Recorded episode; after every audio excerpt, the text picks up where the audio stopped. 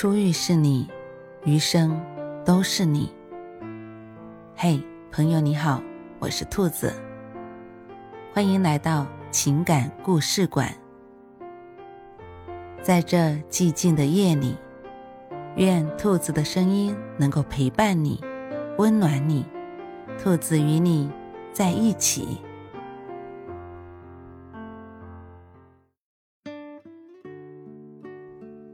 我这么没耐心的人，竟爱了你那么多年。秦城是个暴躁男孩，林媛，你能不能快点儿？再晚动车又该迟了。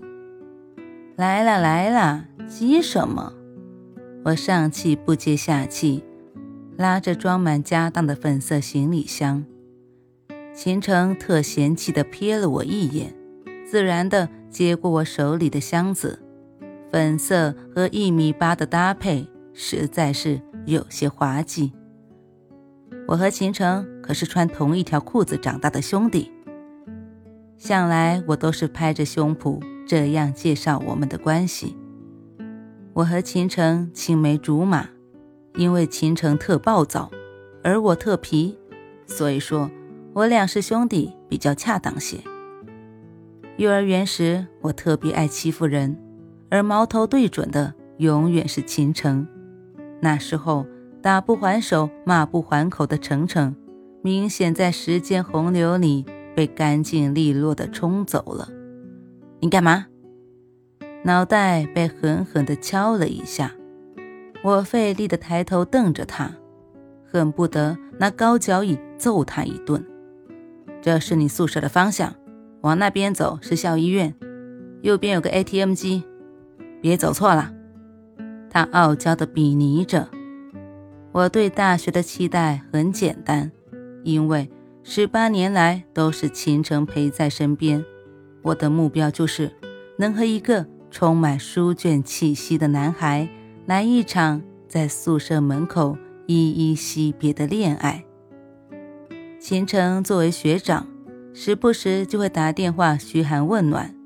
刚开学一个星期。完全有足够素材来编写一本秦城暴躁语录了。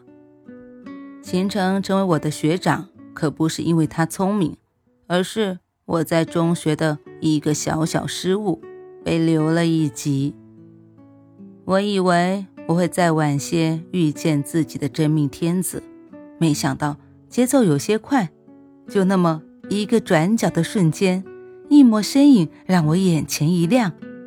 暖男林浩辰很白，比秦城白，穿一件浅蓝色的牛仔外套，不像秦城天天黑白灰，一看就很暴躁。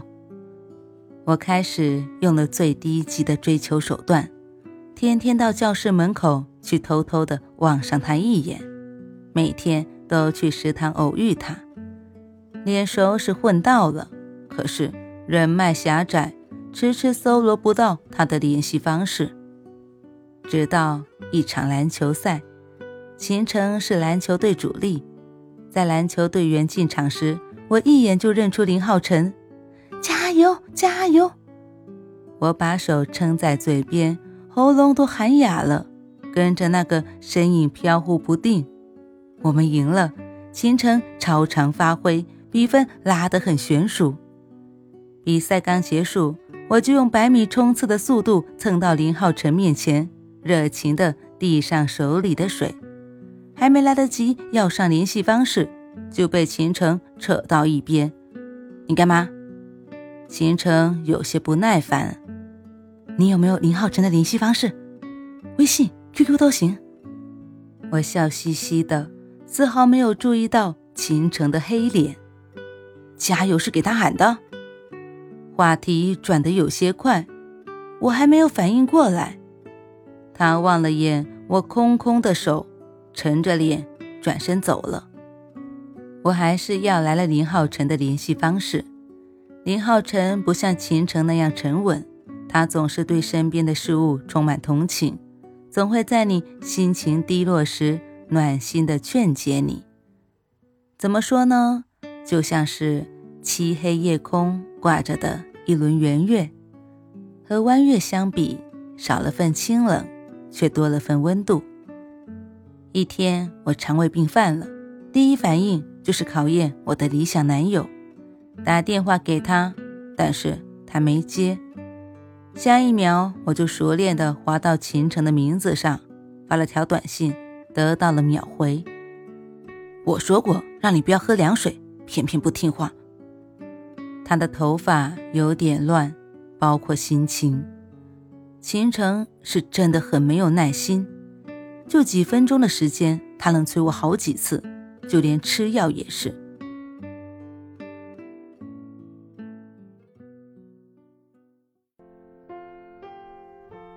晚安，正在听故事的你。如果你喜欢兔子的声音，或者喜欢这个情感故事，别忘了多点赞、多评论、多打赏哦。兔子感谢你的支持和鼓励，祝你晚安，好梦。